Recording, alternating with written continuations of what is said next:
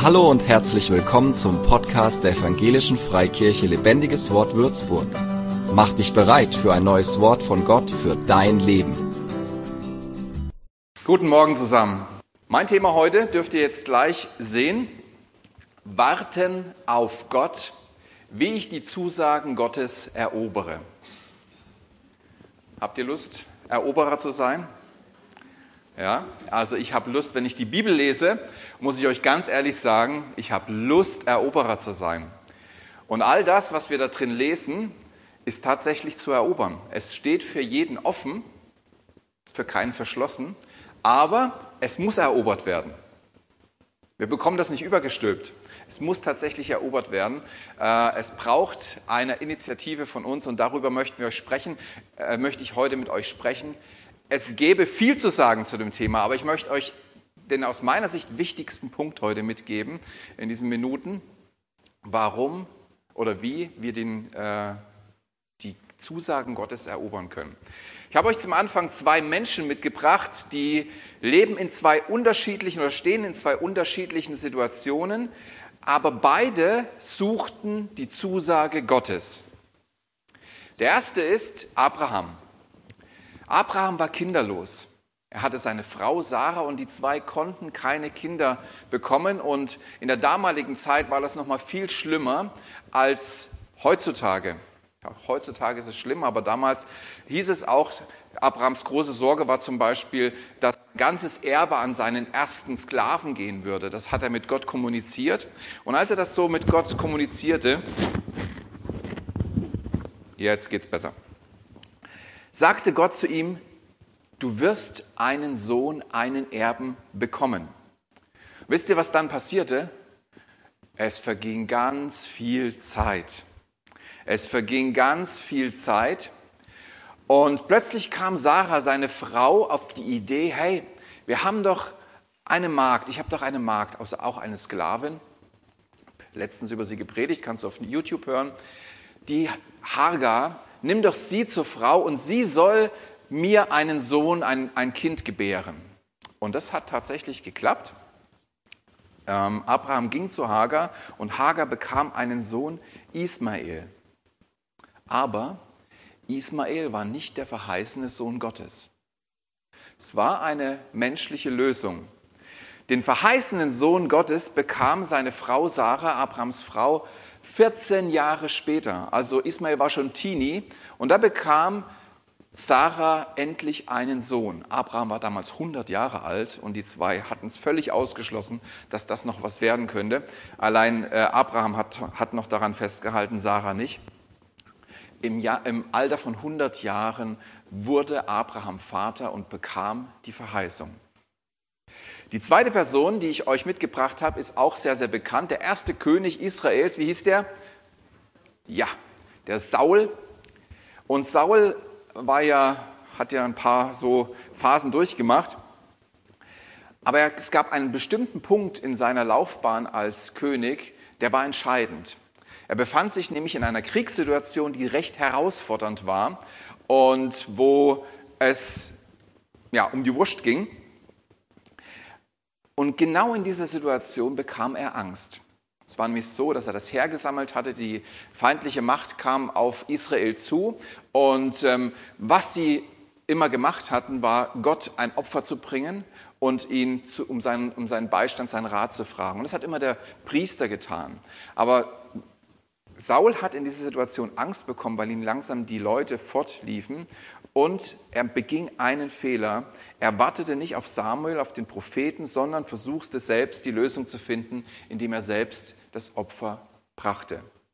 Und daraufhin wurde er von Gott als König verworfen. Das war der entscheidende Moment.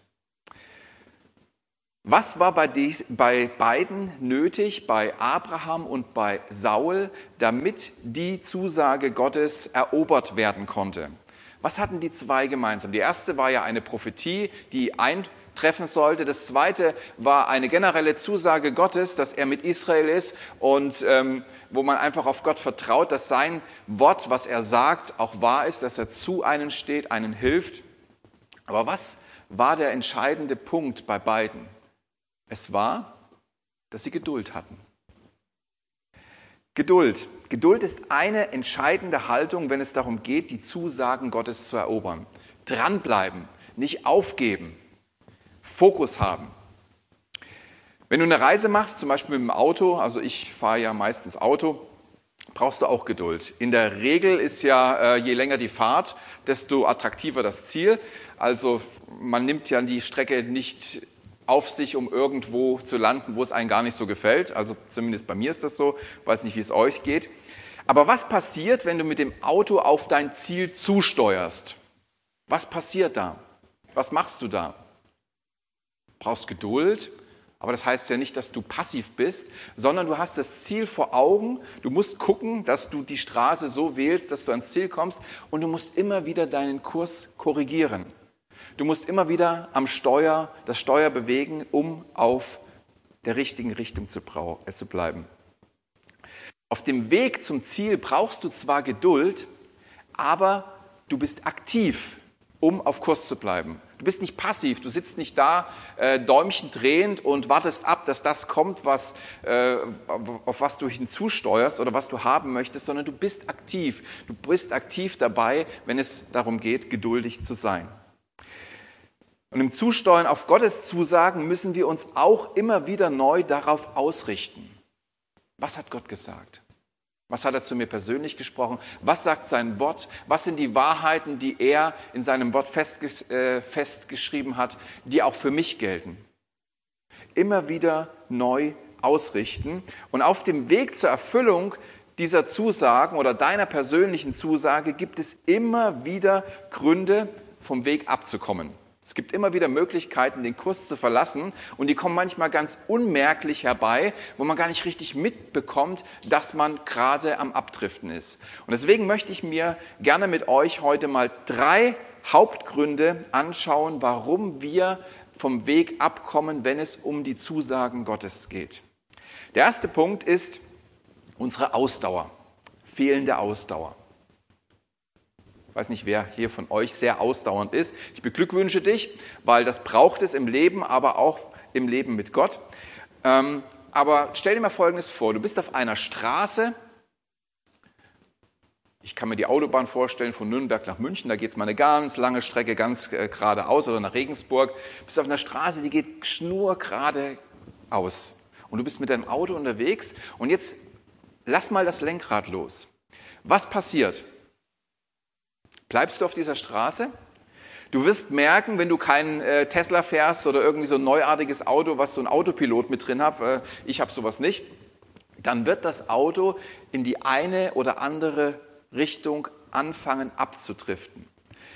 Das Tückische ist, dass es langsam geschieht, fast unmerklich.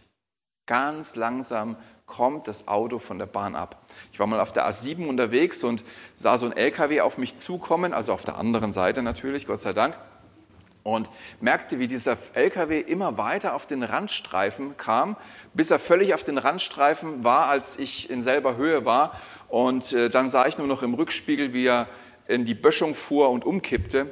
Also wahrscheinlich ist der Fahrer eingeschlafen, aber es ging ganz langsam. Also ich habe ihn von Weitem gesehen, er ging immer weiter auf diesen Randstreifen zu, bis er dann, äh, wie ich das im Rückspiegel sehen konnte, umgekippt ist. Diese Richtungsänderung ist ganz schleichend, fast unmerklich.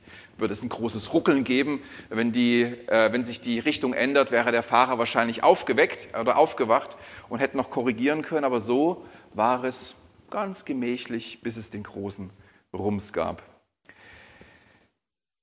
Wenn du deine Richtung nicht immer wieder neu korrigierst, wirst du noch eine Weile auf der Spur sein, aber irgendwann kommst du unmerklich davon ab. Weißt du, was dir hilft, um auf, Spur, äh, auf Spur zu bleiben? In einer lebendigen Beziehung mit Gott zu bleiben. Der Heilige Geist wird die Zusagen Gottes durch sein Wort oder die Zusagen Gottes, die er persönlich in dein Leben gelegt hat, immer lebendig halten. Ich habe das schon oft erfahren, wo ich mal meinen Fokus äh, anderweitig ausgerichtet hatte, äh, wo es wieder sehr intensiv war mit Gott. Er machte genau da weiter, wo er aufgehört hatte. Er wiederholte das, was er schon mal gesagt hat. Gott ist immer auf Kurs und wenn wir an seinem, an, an, an, äh, ja, an seinem Puls sind, wird der Heilige Geist dafür sorgen, dass die Verheißungen Gottes, die Zusagen Gottes, ob sie allgemein durch sein Wort zu uns kommen oder ob sie persönlich zu uns kommen durch Prophetie oder andere Sachen, dass diese Dinge lebendig bleiben bei uns. Der erste Punkt, fehlende Ausdauer. Der zweite, der zweite Grund, warum wir die Zusagen Gottes nicht erobern können, ist eigene Lösungen. Weil Gott nicht eingreift oder bisher noch nicht eingegriffen hat, sucht man selbst eine Lösung. Abraham und Ismael, das ist so das Beispiel, was ich euch vorhin gebracht habe. Du kannst in deinem Leben tatsächlich auf die Zusagen Gottes eigene Lösungen suchen. Aber das sind dann Ismael-Lösungen. Das sind Lösungen, die menschlich machbar sind, die irgendwie, die man irgendwie einfädeln können. Und Gott wird dich trotzdem segnen. Gott wird mit dir sein. Gott wird sich zu dir stellen. Gott wird nicht sagen, hey, was hast du da gemacht? Gott ist treu und bleibt an deiner Seite. Er war auch mit Hagar unterwegs. Er hat auch äh, Ismael gesegnet. Aber es werden immer menschlich machbare Lösungen sein, die nicht an das Niveau der göttlichen Lösungen ranreichen. Ist kein Vergleich da. Du kannst aber auch Isaak-Lösungen haben, also Verheißungslösungen, Lösungen, die Gott bewirkt und dich in Gottes übernatürlichen Wirken bewegen. Da ist der Unterschied. Verheißungslösungen werden dir immer etwas abverlangen. Es wird immer etwas kosten. Es wird immer ein bisschen anstrengend sein oder es wird vielleicht auch mit, von Zweifeln begleitet sein. Es wird dich herausfordern, da dran zu bleiben und an die Zusage Gottes zu glauben und nicht auf eigene Lösungen zurückzugreifen. Ich hatte mal eine witzige Situation, da habe ich noch hier ein paar Straßen weiter gewohnt, als Single, Einzimmerwohnung, wenig Geld, kleines, altes Auto, ein Zitrön ähm, und die Parksituation äh, schrecklich da bei mir. Und ich hatte einen Nachbarn, der hat einen schönen Porsche gehabt, schon ein bisschen älter, aber schön. Und ich habe immer versucht, mich mit meinem kleinen Auto noch irgendwie in die Parklücken reinzuquetschen, weil ich wollte nicht laufen. Ne? Als junger Mann willst du nicht laufen. Du willst direkt vor der Haustür parken können am besten. Und so war die Situation auch da, dass genau vor, dem, vor diesem roten Porsche noch eine kleine Lücke frei war. Und ich, also, wenn ich was gut kann beim Autofahren, ist einparken. Ich kann super einparken. Ich brauche nicht diese Bip, Bip, Bip, Bip, Bip, brauche ich nicht. Ähm, ich kann super einparken. Und an diesem Tag habe ich aber leicht diesen Porsche beim Einparken im Rückwärtsfahren angedotzt. Ganz leicht, ganz leicht gedacht, ach, ist nicht so schlimm, steig aus, guck mir den Porsche an, hatte einen Riss in der Stoßstange, genau an der Seite, wo ich dran gekommen bin. Habe ich mir das genauer angeschaut und dann sehe ich, dieser Riss, der ist schon dreckig, da hat schon so ein bisschen Grünspan angesetzt oder wie man das nennt. Ne? Also man sieht ja, ob ein Riss frisch ist oder ob ein Riss schon eine Weile besteht. Da habe ich mir gedacht, weißt du was, jetzt gehst du trotzdem zu dem, ich war zu der Zeit schon mit Gott unterwegs und sagst ihm das. Ich sage ihm das, du, ich bin an deinem Auto dran gekommen, schau mal, ob da was ist. Und ein paar Tage später kommt er zu mir und sagt, ja, tatsächlich, das ist ein großer Riss an meinem Auto. Ich so, ja, das sieht aber schon ein wenig älter aus. Nee, nee, nee, der, der war vorher nicht da. Was machst du jetzt? Ich gedacht, gut, schaltest einen Gutachter ein oder all diese Sachen.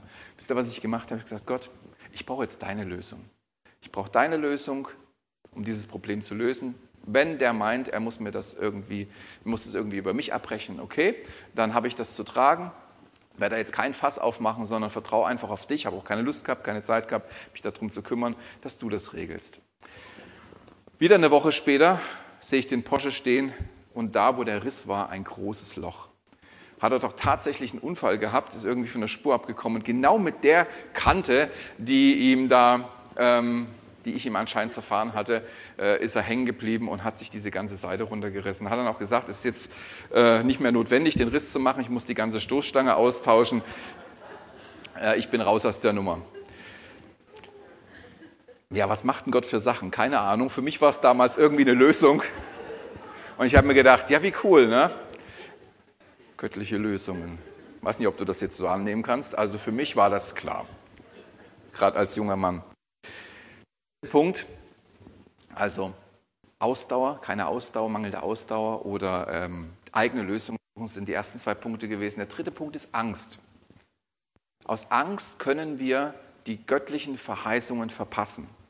Weil die Situation bedrohlich ist, sucht man, und hier spreche ich hoffentlich nicht nur für mich alleine und für Saul, irgendwo einen Ausweg.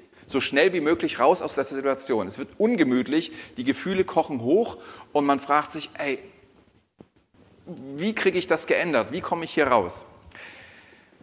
Saul hat den Fehler gemacht, dass er darauf reagiert hat, auf seine Angst. Er hat etwas gemacht, was ihm nicht zustand und das hat ihn seine Königsherrschaft gekostet. Aber es gibt auch ein Positivbeispiel. Jetzt gerade bin ich äh, beim Propheten Micha gewesen im Alten Testament in der Bibel lese und es ist mir aufgefallen, was für ein Vorbild, was für, eine Positiv, äh, was für ein Positivbeispiel gerade in dieser Situation. Das war ein Prophet, Prophet Gottes und er lebte circa 700 Jahre vor Christus, also schon lange, lange her. Und Micha war bekümmert über den Zustand der Gesellschaft, in der er lebte. Ich weiß nicht, ob das jemandem so geht. Ich habe da schon meine Herausforderungen, wie sich manche Dinge entwickeln bei uns. Bei ihm war es so, nur wenige wollten Gott mit ihrem Lebensstil ehren. Die wollten ihr eigenes Ding machen, die wollten ihr Leben selber gestalten, denen war Gott egal. Gewalt, Unehrlichkeit und Unmoral waren ganz normal und wurde ganz offen gelebt. Also da hat sich auch keiner mehr versteckt, äh, um, um ein komisches Leben zu führen. Das wurde ganz offen ausgelebt und sogar im, im Kern der Gesellschaft, in der Familie, äh, war keine Liebe und keine Geborgenheit mehr zu finden. Es ging drunter und drüber. Und in dieser verdorbenen Gesellschaft setzte Micha sein Vertrauen auf Gott. Und das hat mich so begeistert, könnt ihr lesen in Micha 7, Vers 7. Doch ich verlasse mich auf den Herrn. Ich warte auf seine Hilfe. Ja, mein Gott wird mich erhören. Trotz der äh, katastrophalen gesellschaftlichen Zustände glaubte Micha weiter daran, dass Gott seine Verheißung erfüllen wird. Dass er treu ist, er wusste, Gott würde sich schon um ihn kümmern und wartete auf Gottes Hilfe. Er hat nicht angefangen, irgendwie groß zu agieren, bestimmt im Gebet, hat auch seine, er hat auch Prophetien gebracht, ähm, wo, dieses, wo diese Problematiken angesprochen wurden, aber er ließ sich nicht entmutigen, sondern vertraute auf Gottes Hilfe. Er bekam keine Angst und zog sich zurück. Ganz, toller, ganz tolles Buch empfehle ich euch zu lesen. Micha ist ganz kurz, aber sehr lohnend. Micha wusste, Gott würde sich kümmern und wartete auf seine Hilfe. Wartete. Warten auf Gott. Manchmal gar nicht so einfach. Manchmal ziemlich herausfordernd, aber warten lohnt sich. Warten lohnt sich, weil du göttliche Lösungen bekommen kannst, Gottes Eingreifen erfahren kannst. Ein Christ oder ein Gläubiger oder nenn dich wie du willst, gewinnt sein Rennen mit Geduld. Du wirst dein Rennen, du wirst am Ziel ankommen durch Geduld.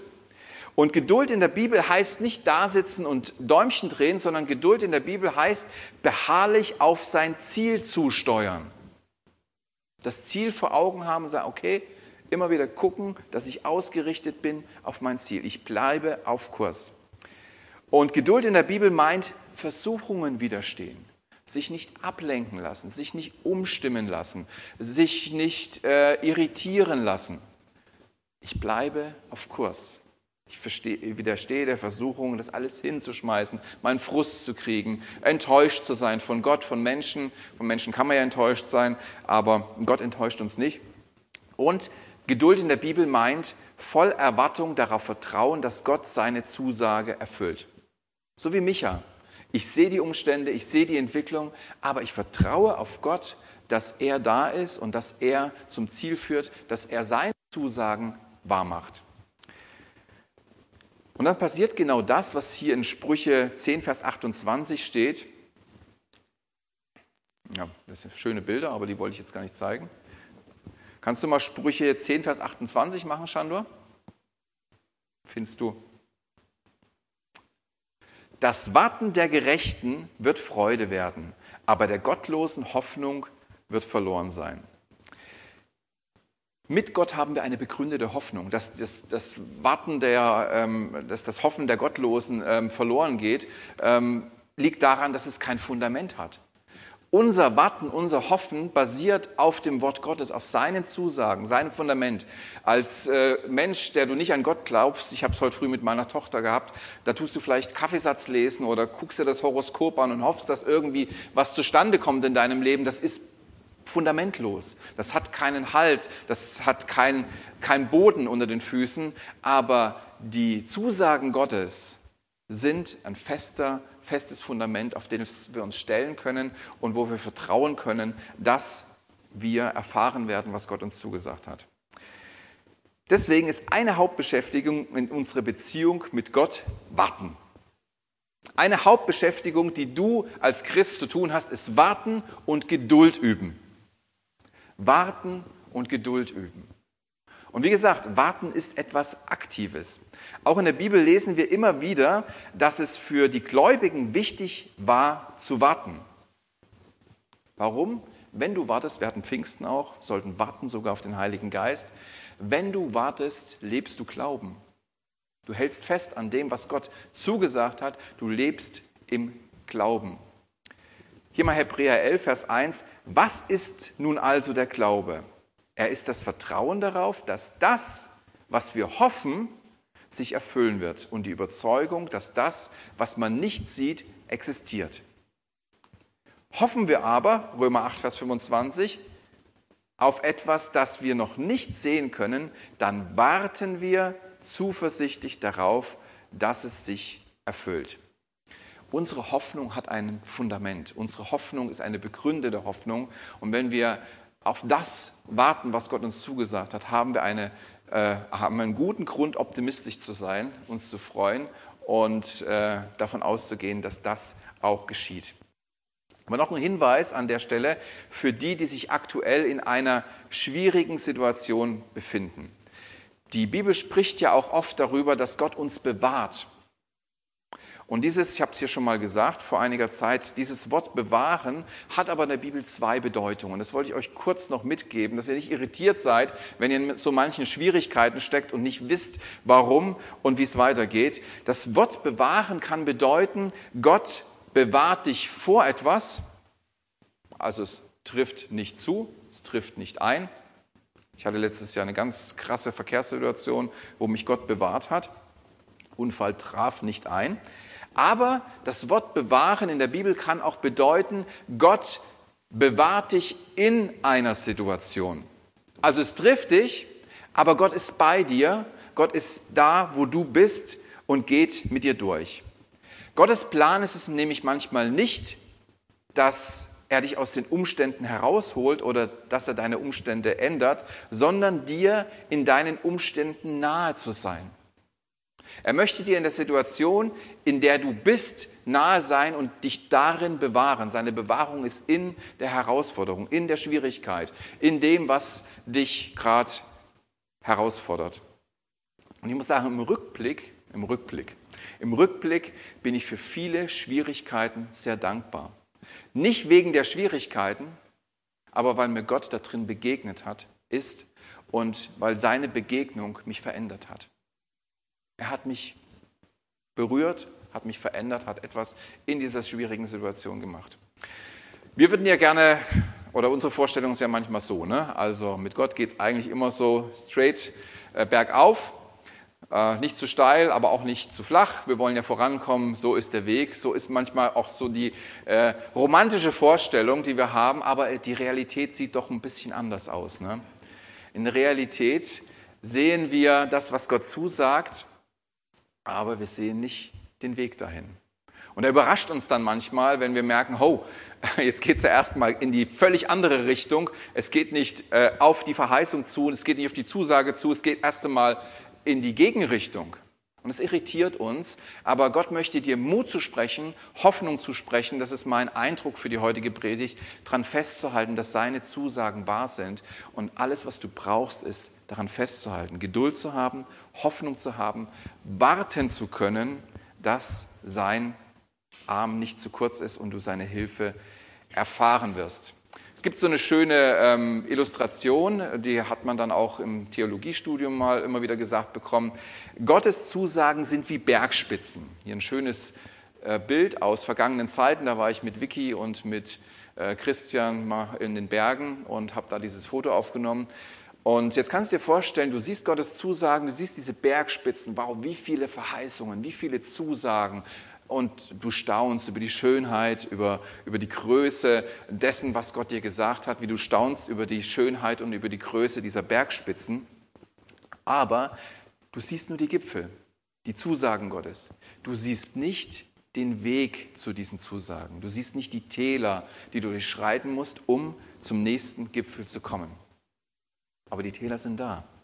Und durch diese Täler will Gott mit dir gehen. Musst du nicht alleine gehen, er will bei dir sein in diesen Tälern und will dich üben, will dich trainieren in Geduld, in Ausdauer, in Ausharren. All das bedeutet dieses Wort Geduld in der Bibel. Und deswegen ist Geduld ein entscheidender Schlüssel, um die Zusagen Gottes zu erobern. Beharrlich und ausdauernd auf sein Ziel zu steuern. Beharrlich und ausdauernd auf sein Ziel zu steuern. Ich weiß nicht, was Gott dir alles gesagt hat, was Gott dir alles versprochen hat, äh, was er dir lebendig gemacht hat, wenn du sein Wort liest. Lies sein Wort. Du wirst merken, wie Gott einzelne Bibelstellen, du kannst nicht immer alles hernehmen, sagen, ah, das alles jetzt äh, muss jetzt äh, erfüllt werden. Gott setzt manchmal den Punkt auf Bibelstellen, die wirklich lebendig werden für dich, wo du merkst, wow, jetzt bin ich gemeint. Jetzt bin ich gemeint. Oder Gott hat dir persönliche Zusagen gegeben in dein Leben, was er mit dir tun möchte und oder wo er dich segnen möchte, wo er dich weiterführen möchte. Bleibe beharrlich an diesem Ziel, bleibe beharrlich an dieser Zusage. In der Beziehung mit dem Heiligen Geist wirst du spüren, wie er diese Dinge in dir lebendig hält. Dazu möchte ich heute Mut machen. Ich glaube, dazu möchte Gott euch heute Mut machen. Ich, ich hänge noch ein Zeugnis zum Schluss hin. Äh, viele von euch wissen ja, dass wir gerade bauen mit der Familie und wir sind ganz happy, wenn es dann endlich fertig wird. Aber ich habe auch einen Riesenspaß in der Bauphase äh, wieder erwarten. Aber was viele von euch nicht wissen, dass wir zehn Jahre nach einem Grundstück, nach einem Haus, nach einer Möglichkeit gehabt haben, uns zu erweitern und ähm, äh, größeren Raum zu haben. Uns ging es ja nicht so mit Abraham wie Abraham und Sarah, dass wir Probleme mit den Kindern bekommen hätten. Bei uns eher andersrum, müssen gucken, dass jetzt mal die Herde auf Zahl bleibt. Aber der Wohnraum wurde zu, zu, zu knapp. Wir haben zehn Jahre gesucht und ich habe ein Grundstück gehabt direkt am Main. Ich liebe es da, wo ich wohne und ein Grundstück direkt am Main. Es war frei, war groß genug und ich habe mein Haus da schon gesehen. Ich bin da drum rumgetigert, habe dafür gebetet, habe Gott gesagt, hey, dieses Grundstück, du hast ja gesagt, wir dürfen dich bitten, ja? Und wir haben auch eine Not. Unsere Wohnung ist viel zu klein, wir brauchen das. Irgendwann hat es dann geklappt. Ich habe ein anderes Grundstück bekommen und es war so von Gott, das merken wir jetzt auch in der Bauphase. Und dann habe ich doch noch diese eine Frage gehabt an Gott. Warum hast du mir dieses Grundstück nicht gegeben? Das hätte ich so gern gehabt. Ich finde, ich finde es auch besser als das andere. Und dann sagt Gott zu mir, weil ich möchte, dass du unter den Menschen bist, die dort wohnen, in einem neuen Baugebiet. Wer Gott kennt, der weiß ganz genau, was er damit meint, was er vorhat. Ähm, er möchte einfach Menschen erreichen, er möchte Menschen begegnen. Und das hat mir Mut gemacht, einfach auf Gott zu vertrauen, er wird es richtig machen. Lass dich nicht irritieren, wenn es manchmal in eine andere Richtung geht. Lass dich nicht beirren, wenn deine Vorstellungen, deine Wünsche nicht wahr werden. Gott hat einen Plan mit dir und er möchte durch dich etwas bewirken im Leben auch anderer Menschen. Er möchte mit dir einen Unterschied machen. Und dazu möchte Gott dich heute ermutigen, nimm das an und mach das wieder neu fest. Und wenn du merkst, deine, dein Zuspruch oder diese Verheißung, das, was Gott zu dir gesagt hat, ist irgendwie abgekraut, ist irgendwo in der Versenkung verschwunden, Such seine Nähe. Du wirst merken, in der Nähe Gottes wird das wieder lebendig, was er dir einmal lebendig geschenkt hat. Es wird wieder aufblühen, weil es wieder Wasser bekommt. Amen. Amen.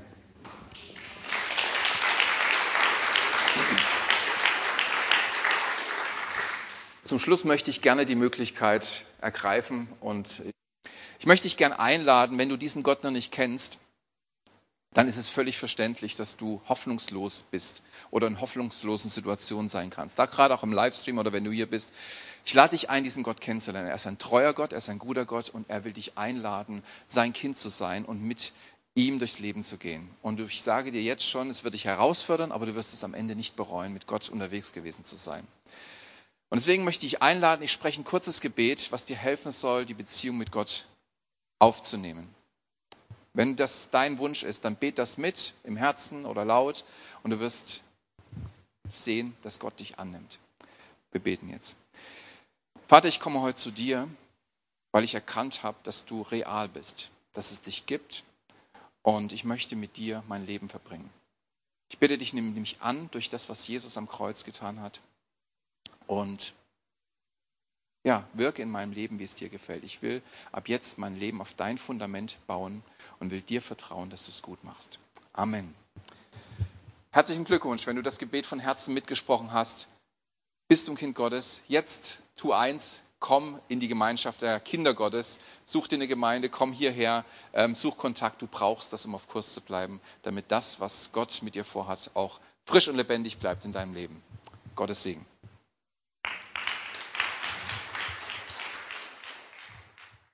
Für mehr Infos besuche uns auf Facebook unter lebendigeswort.de oder einfach persönlich im Sonntagsgottesdienst.